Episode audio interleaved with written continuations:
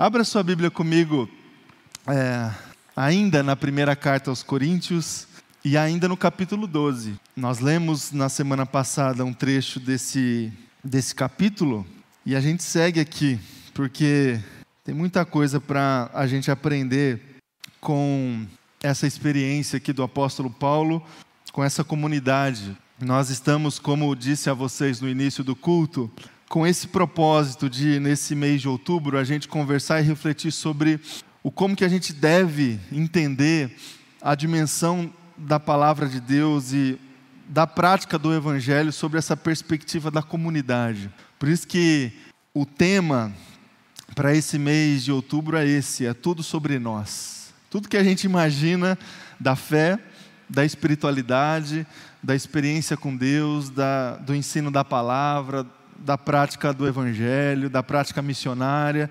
Tudo isso a gente precisa entender com esses óculos da, da comunhão, da unidade, da igreja, do corpo de Cristo. E essa carta, especificamente essa carta que Paulo escreveu a essa comunidade que convivia na época, no contexto histórico aqui deles, no, no, no primeiro século, com sensíveis assim demandas em relação à vivência comunitária, a comunhão é, que deveria existir entre eles. Já no início da Igreja de Jesus, no início da caminhada desta instituição santa que é o corpo de Cristo, a Igreja de Jesus, já lá no início, eles precisaram é, absorver, encarar desafios que tinham muita relação com essa com esse padrão, com esse paradigma estabelecido por Deus, que é o padrão e o paradigma da comunhão, da igreja.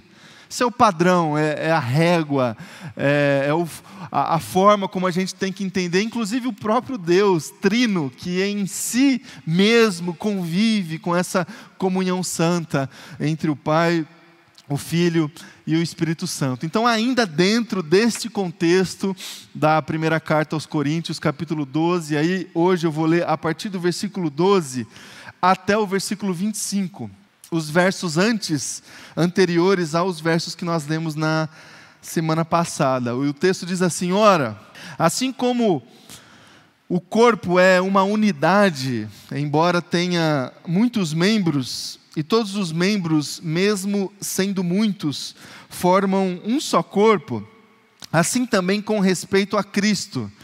Pois em um só corpo todos nós fomos batizados em um único Espírito, quer judeus, quer gregos, quer escravos, quer livres, e a todos nós foi dado beber de um único Espírito. O corpo não é feito de um só membro, mas de muitos. Se o pé disser, porque não sou mão, não pertenço ao corpo, nem por isso deixa de fazer parte do corpo. E se o ouvido disser, porque não sou olho, não pertenço ao corpo, nem por isso deixa de fazer parte do corpo. Se todo o corpo fosse olho, onde estaria a audição? Se todo o corpo fosse ouvido, onde estaria o olfato? De fato, Deus dispôs cada um dos membros no corpo segundo a sua vontade. Se todos fossem um só membro, onde estaria o corpo? Assim há muitos membros, mas um só corpo. Até aqui. Não, seguindo. O olho não pode dizer à mão, não preciso de você. Nem a cabeça pode dizer aos pés, não preciso de vocês. Ao contrário, os membros do corpo que parecem mais fracos são indispensáveis e os membros que pensamos serem menos honrosos, tratamos com especial honra. E os membros que em nós são indecorosos, são tratados com decoro especial. Enquanto os que em nós são decorosos não precisam ser tratados de maneira especial. Mas Deus estruturou o corpo, dando maior honra aos membros que dela tinham falta, a fim de que não haja divisão no corpo, mas sim que todos os membros tenham igual cuidado uns pelos outros. Agora sim, até aqui. Vamos orar?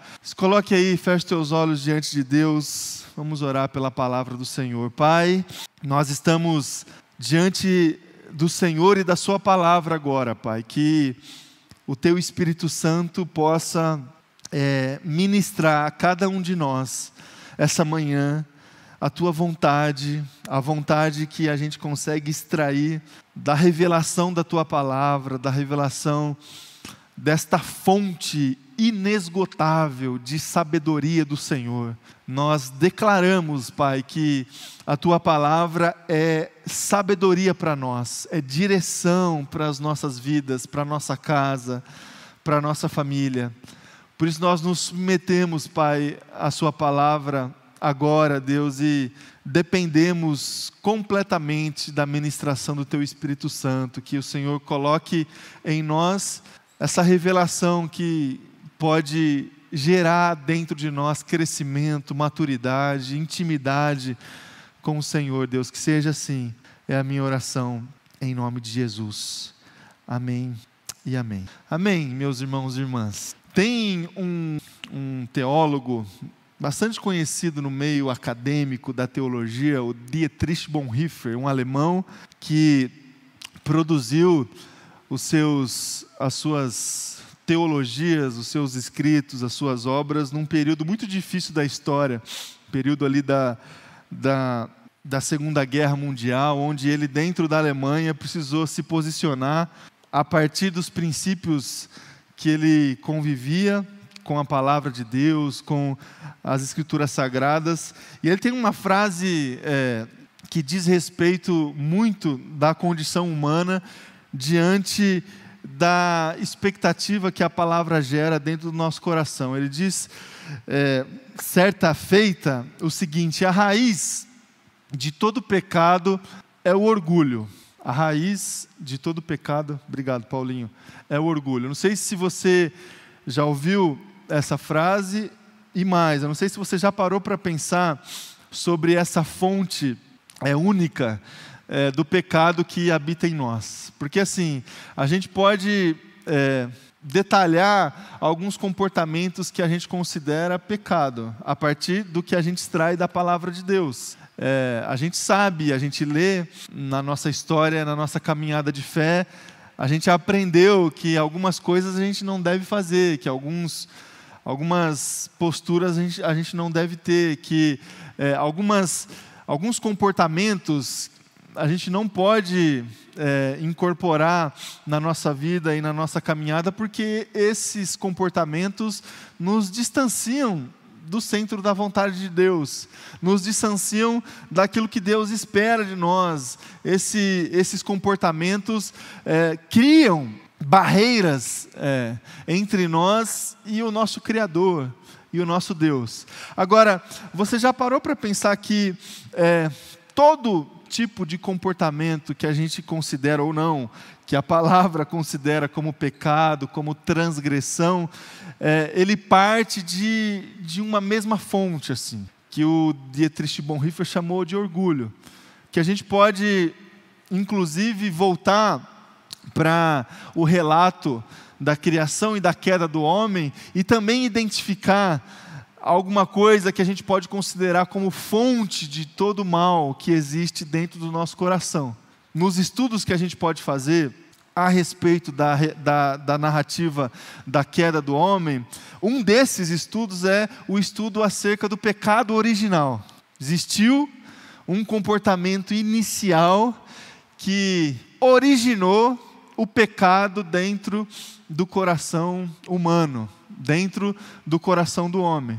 Esse pecado original, essa transgressão primeira, a queda lá no jardim, do Adão e da Eva gerou no coração de todos os homens e mulheres esta tendência caída, essa tendência pecaminosa, essa tendência de se comportar de uma maneira completamente distante do que a vontade de Deus estabelece para nós. Esse pecado original, esse orgulho, esse comportamento primeiro que transgrediu a ordem, a vontade de Deus, está dentro do nosso coração e está produzindo, até hoje, por toda a história, todas as tragédias humanas, todos os males que a gente consegue identificar no comportamento das pessoas tem como fonte esse pecado original, esse orgulho que sempre esteve e ainda está dentro do nosso coração. Esse espírito competitivo, essa maldade, essa corrupção, esse espírito de facção, sabe? Esses males que permanecem dentro do coração do homem, que esteve durante toda a história e ainda está corrompendo as relações humanas. Esse pecado original que insiste em estabelecer barreiras para as relações, barreiras para as relações espirituais entre nós e Deus, barreiras para as nossas relações coletivas, em sociedade, em comunidade, barreiras para todo tipo de relação. Essa presença diabólica, e a gente pode fazer essa afirmação justamente tendo a narrativa da queda do homem como padrão e como paradigma, essa presença diabólica que estabelece dentro do coração do homem, essa arrogância, esse orgulho, está insistentemente tentando corromper as nossas relações. As nossas relações, sejam elas é, em, em que lugar elas estão?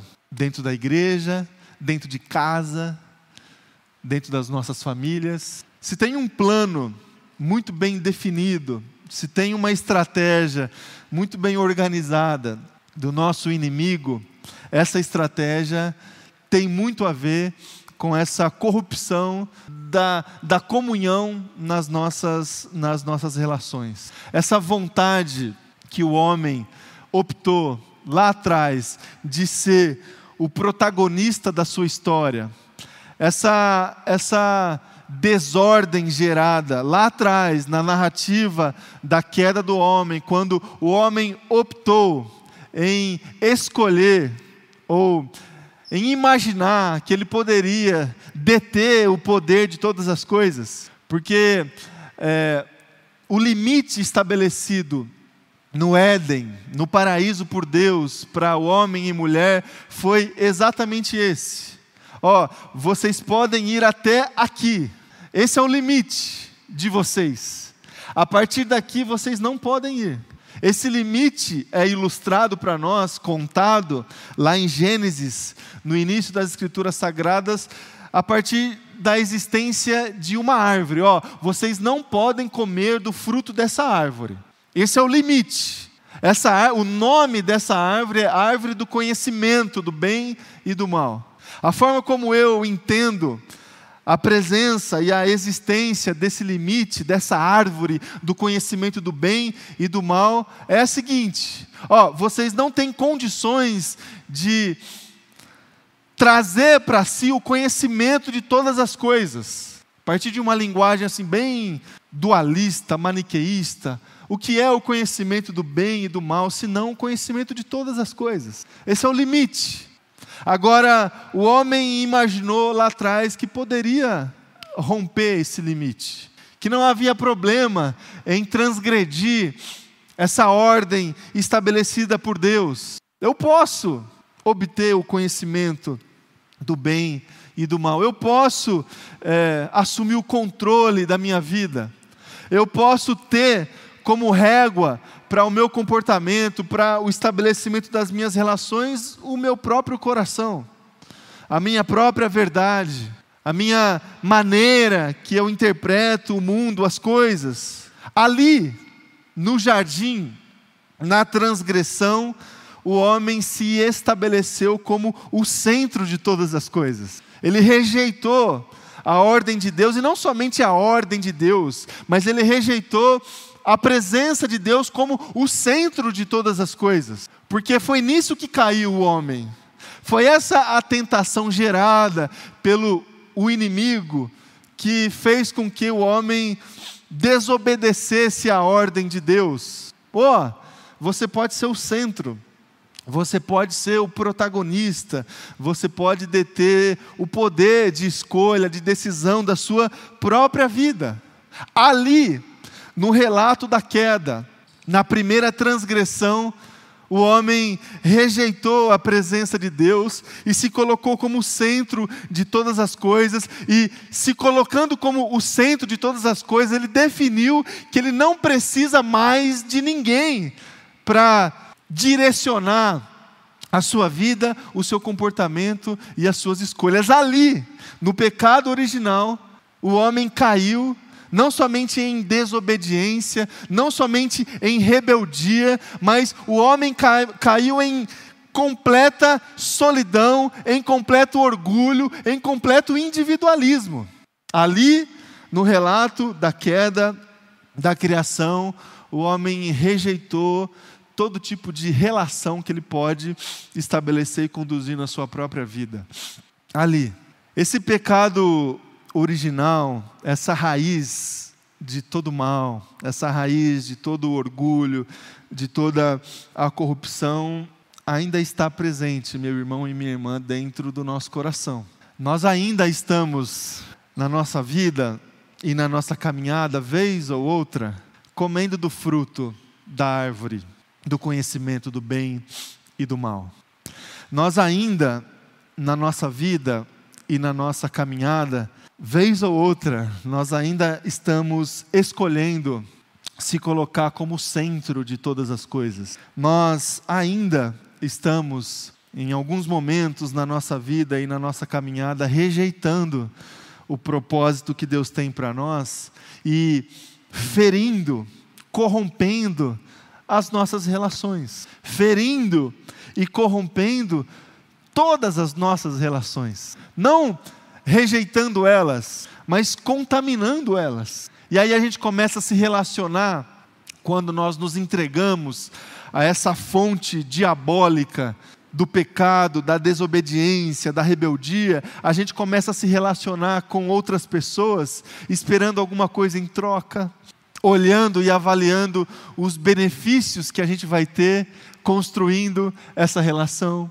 Quando contaminados por esse espírito diabólico que esteve contido lá atrás e que ainda está, nós contaminamos outras relações que a gente estabelece com a sociedade, dentro da nossa família, com a igreja. E aí, meus irmãos e minhas irmãs, a gente vai conformando a construção das nossas relações e as nossas, a, as nossas experiências de comunhão, a gente vai conformando a esse espírito do individualismo. E aí a gente se distrai, e aí a gente começa a imaginar que a gente tem comunhão com as pessoas, que a gente tem comunhão com a igreja, que a gente tem uma vida em sociedade saudável, quando não. Quando a gente apenas é, conformou os nossos projetos pessoais às nossas experiências comunitárias. A gente precisa é, entender, meu irmão e minha irmã, a seriedade do que é, que a palavra de Deus traz para nós a respeito da, dessa, dessa experiência conturbada que a gente pode ter na construção das nossas relações quando ela é estabelecida a partir dessa fonte diabólica do pecado que habita em nós. Eu não sei se você já parou para pensar assim na sociedade que nós estamos inseridos hoje e o como essa sociedade tem é, se ajustado a, ao individualismo das pessoas. O como é, as estruturas sociais, as plataformas digitais,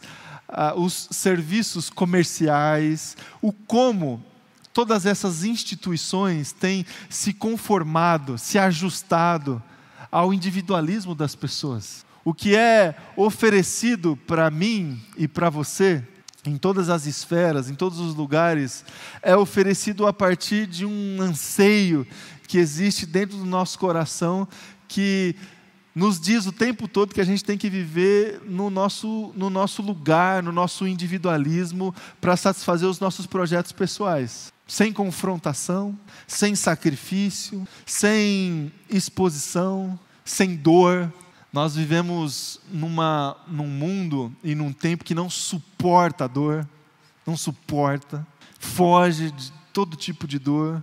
um pragmatismo assim completo, de buscar resoluções de problema o tempo todo. Então é assim, é assim é, com ah, serviços que são oferecidos comercialmente, empreendimento imobiliário, olha para o cliente dessa maneira, como que eu vou satisfazer esse meu cliente? Outro comércio que seja, que produza um produto, como é que eu vou satisfazer esse anseio?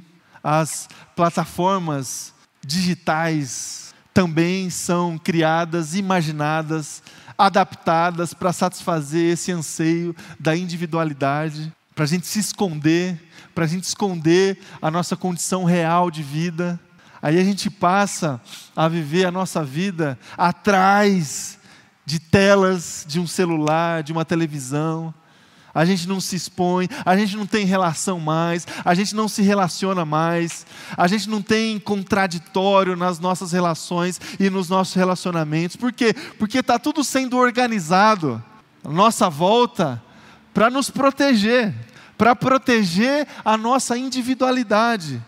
Está tudo sendo condicionado ao nosso redor para que a gente não estabeleça as nossas relações de uma maneira real, verdadeira, de uma maneira é, que vai nos levar a se comportar para aprender com o outro, para satisfazer o outro, para servir o outro, para considerar o outro, para valorizar o outro. Isso não tem mais. Não tem mais. Os serviços religiosos também, as igrejas é, também têm se ajustado para satisfazer interesses individuais, pessoais. Então, igreja não é mais comunidade de serviço, onde as pessoas estão para servir, onde as pessoas estão para entregar sacrifício de louvor no altar de Jesus, onde as pessoas estão ali para aprender, para se relacionar, para conviver. Não, igreja, ou parte dos serviços religiosos estão sendo oferecidos para as pessoas, tem se ajustado também a gostos pessoais, a necessidades pessoais. E isso é muito sério, meu irmão e minha irmã, porque isso tem a ver com o nosso futuro. E não somente com o nosso futuro assim, a próxima semana, isso tem a ver com a nossa vida eterna. Isso tem a ver com a nossa salvação. Porque se a gente pode ir na fonte para entender o funcionamento da nossa sociedade e do nosso comportamento hoje, e fazendo esse exercício, a gente pode afirmar que a fonte de toda corrupção, de todo mal, de toda, de toda rebeldia, está lá no relato da queda na desobediência primeira, na transgressão primeira. A gente também pode estabelecer como antídoto a esta condição a fonte também de todas as coisas, que é a presença de Deus, a salvação, o Evangelho, a mensagem do reino do Senhor que chega para nós e nos promete vida, vida abundante para todo sempre. Essa é a esperança que a palavra de Deus traz para o meu coração e para o seu coração deve romper esse mecanismo da individualidade das pessoas e das instituições. Salvação, meu irmão e minha irmã, a vida, a bênção da vida para todo sempre. Lembra do Salmo 133? A bênção da vida para todo sempre, Deus estabelece quando os irmãos convivem em união. A salvação que você pode desfrutar na sua vida, na sua caminhada, é tudo sobre nós, é tudo sobre a igreja de Jesus. Não existe a menor possibilidade, ainda que muitas pessoas possam afirmar o contrário nos dias que a gente vive, estabelecendo com razão muitas críticas às instituições religiosas, e essas a gente deve fazer e concordar também, mas muita gente pode afirmar, e você já deve ter ouvido algumas vezes, algumas pessoas dizer que não precisa da igreja para ter relação com Deus. Já ouviu alguém falar isso aí? Não precisa da igreja para eu ter uma vida com Deus. A igreja atrapalha. a igreja está errada, a igreja se desviou da verdade da palavra de Deus, a igreja se corrompeu, a igreja é assim, a igreja, a igreja é assim. Meus irmãos, em que pese o fato da gente poder criticar muitas coisas da igreja, muitos desvios, não existe a menor possibilidade de a gente desfrutar de toda a dimensão da vontade que Deus tem para nós, a saber, a vida abundante, a vida eterna, fora do corpo, fora da igreja. Aí você pode dizer assim: ah, mas a igreja pode ser fora da denominação, a igreja pode funcionar de uma maneira à parte das comunidades estabelecidas formalmente. Sim, mas existe assim é, um princípio que a gente precisa é, entender, assimilar e praticar na nossa caminhada e na nossa vida, que é o princípio da submissão, é, submissão coletiva, submissão comunitária. Quando eu penso assim, eu não preciso da igreja, instituição, da igreja formal para eu ter uma relação com Deus. Eu, eu, eu, eu considero que eu ainda faço parte da igreja, mas eu não vou num lugar lá estabelecido. Você percebe que quando eu penso dessa maneira, eu não estou praticando este princípio comunitário. Eu estou submetendo a minha decisão a, a mim mesmo. Eu estabeleci uma régua, eu estabeleci um, um princípio e uma verdade e eu me submeto a ele. Só que quando eu faço isso, eu estou voltando lá atrás para a experiência da queda do homem. Quando o homem estabeleceu uma régua para si mesmo e se submeteu a ela. Eu não sei porquê, meus irmãos e minhas irmãs, Deus estabeleceu, talvez para que a gente entendesse de uma maneira mais prática e fácil, mas Deus estabeleceu alguns tipos de corpo, é, alguns tipos de de instituições para que a gente possa se submeter a elas para viver plenamente o cumprimento da vontade e da palavra. Família, por exemplo, uma instituição estabelecida por Deus, um padrão estabelecido por Deus, onde a gente tem a oportunidade, o privilégio de viver a palavra de Deus, de praticar a palavra de Deus. Quando nós submetemos a nossa vida a essa instituição, Deus está oferecendo para nós a oportunidade de a gente viver a realidade da palavra. Toda a instituição que você tem a oportunidade de se submeter é uma oportunidade que você tem de viver a palavra. E a igreja também é uma delas. A igreja, igreja mesmo, igreja local, comunidade local, lugar assim, igual esse aqui. Igreja que tem endereço, que, que tem estrutura, que tem gente na liderança, que tem problema, que, que.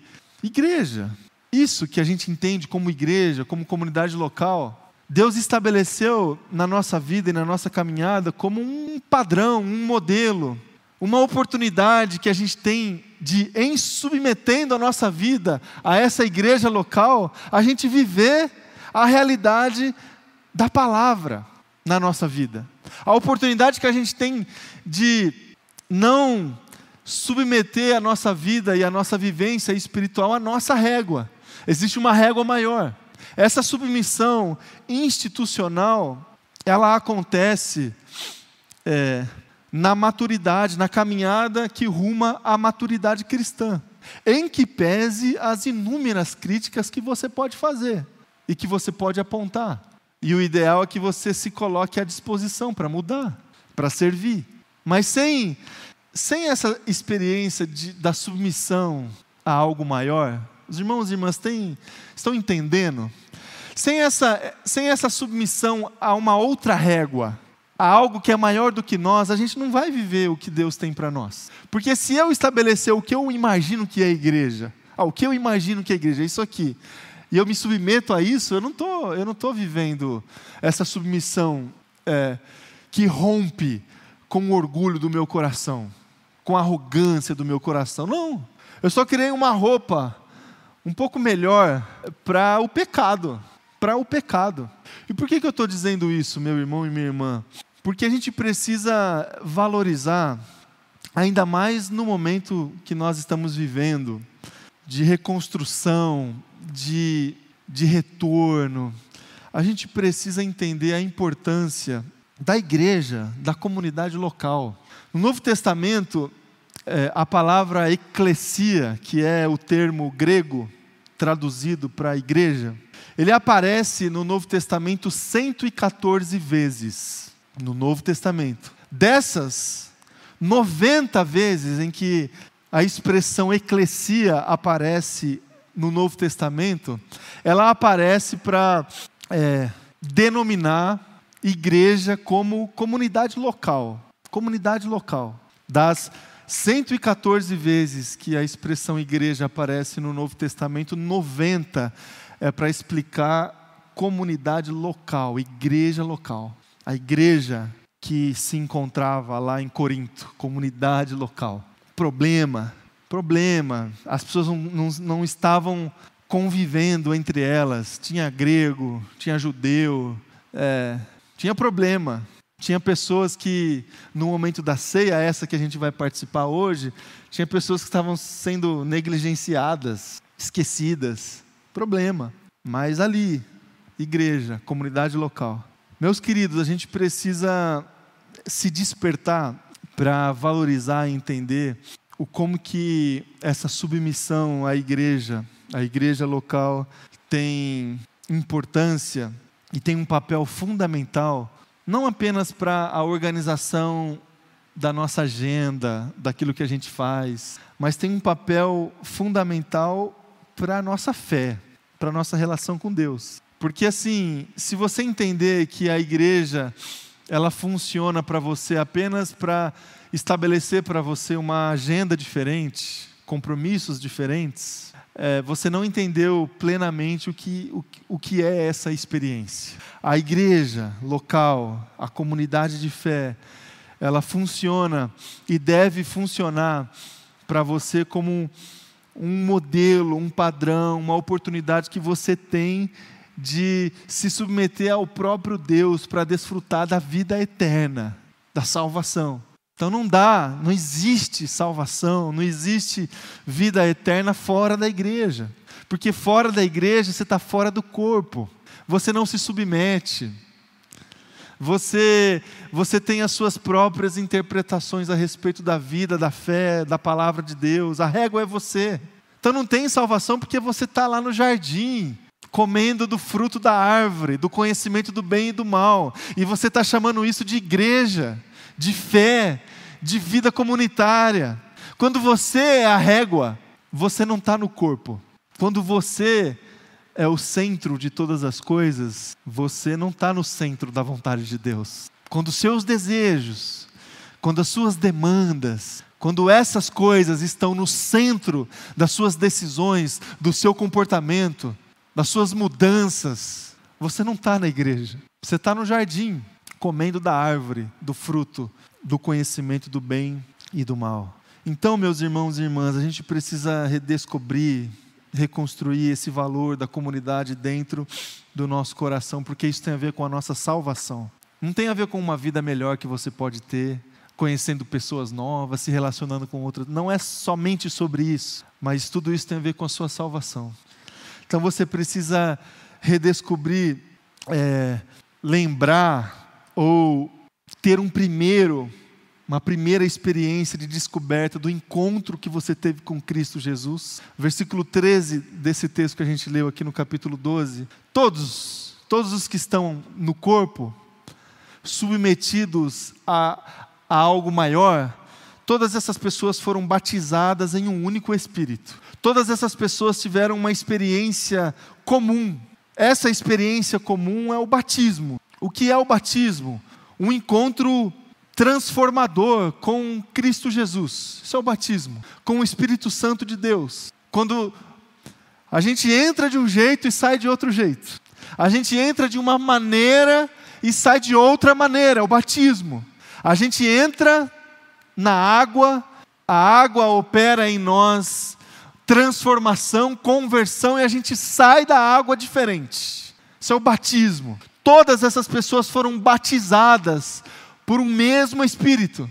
Esse encontro que nos confrontou, que pode te confrontar, se é que você ainda não teve esse encontro, a gente precisa redescobrir para a gente se ver dentro da igreja, dentro do corpo, para a gente entender o quão importante e fundamental é a nossa experiência comunitária.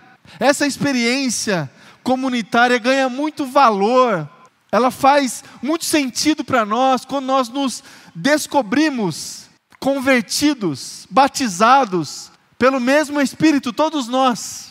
Isso nos une essa experiência é comum entre nós. Seja você quem for, seja você grego, seja você judeu, seja você quem for.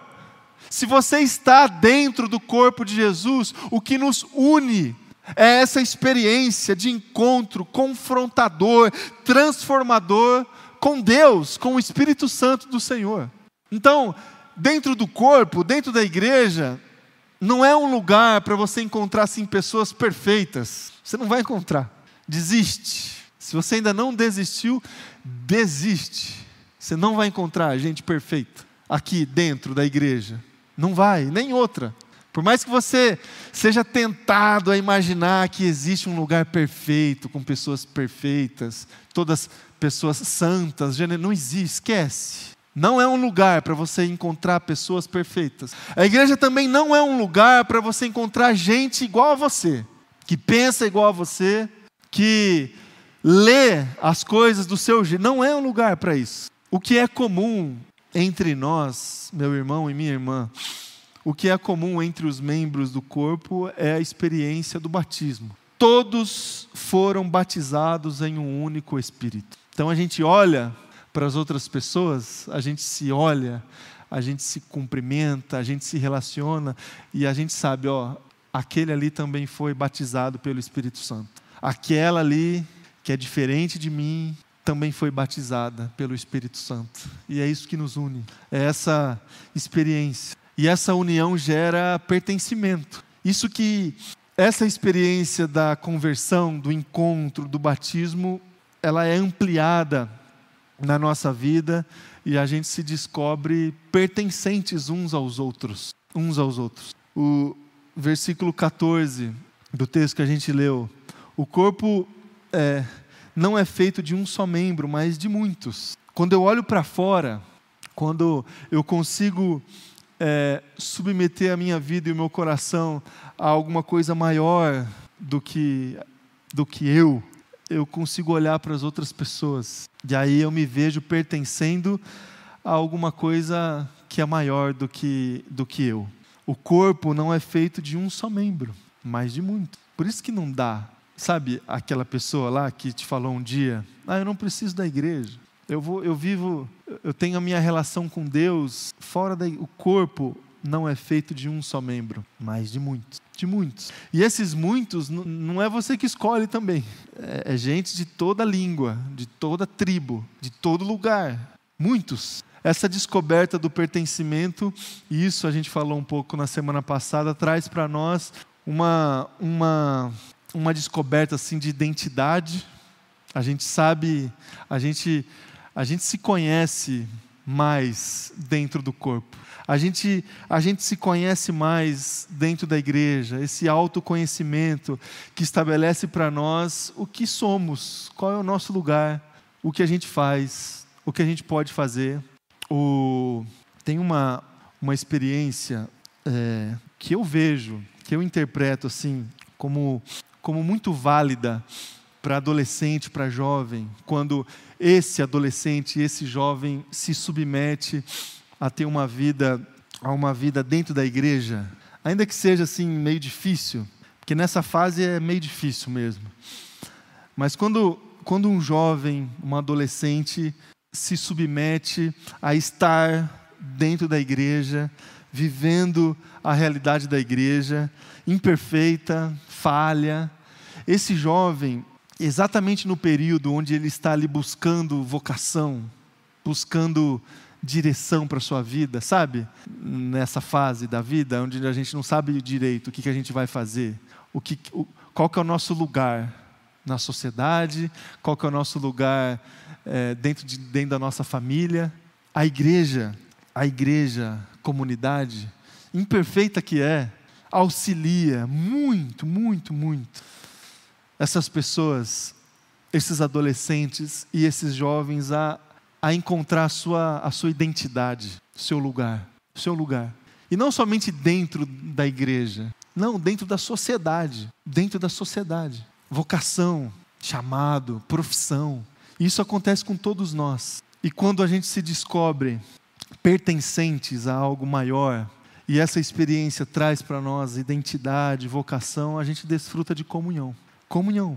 Versículo 25 do texto que a gente leu, a fim de que não haja divisão no corpo. Não haja divisão no corpo. Essa experiência da, da submissão comunitária, da submissão ao corpo de Jesus, é, traz para nós essa bênção de Deus na nossa vida, que é a bênção da comunhão.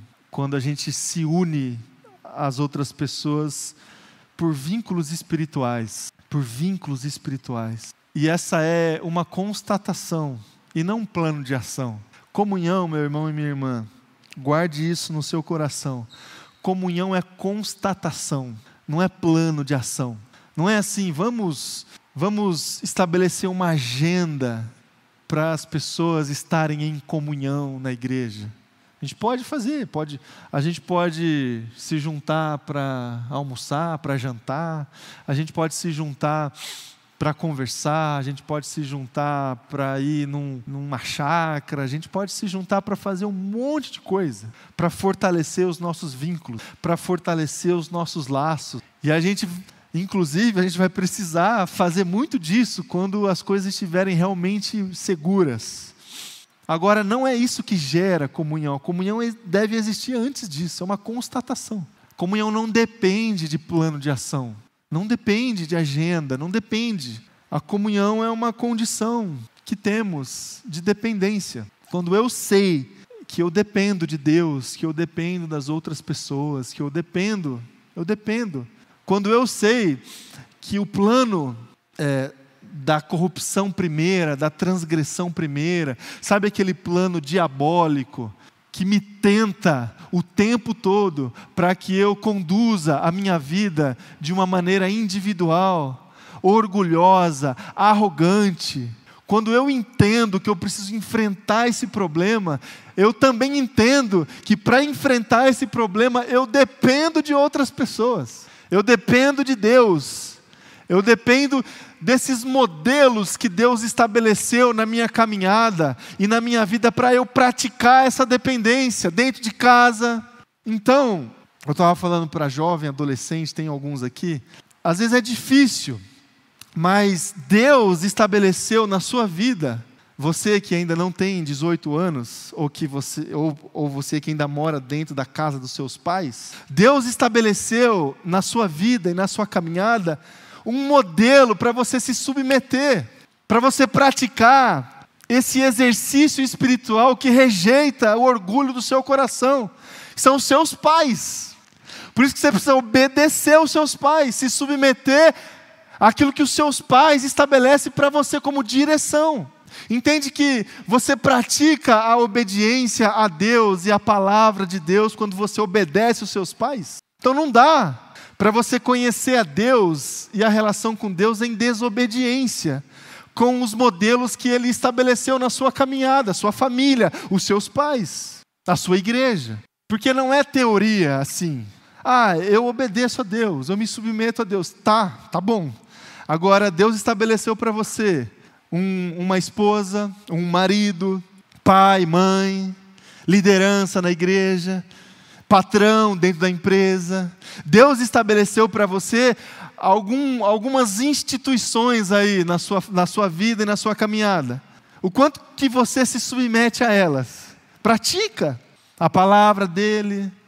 Então, meus queridos, meus irmãos e minhas irmãs, a salvação, a vida eterna, é tudo sobre nós e é tudo sobre essa mesa, por exemplo, que está aqui diante de nós. É tudo sobre a comunhão, é tudo sobre essa experiência da submissão, quando a gente, com coragem, enfrenta o grande problema que temos na nossa vida, que é o pecado. O pecado. Qual o pecado? Ah, a mentira? Sim. A, é, o prazer desenfreado, as minhas compulsões? Sim. Mas o pecado que é fonte para tudo isso que é essa intenção diabólica de ferir com, a, com as comunidades que Deus estabelece para você. Vamos enfrentar essa realidade e redescobrir o valor da comunidade.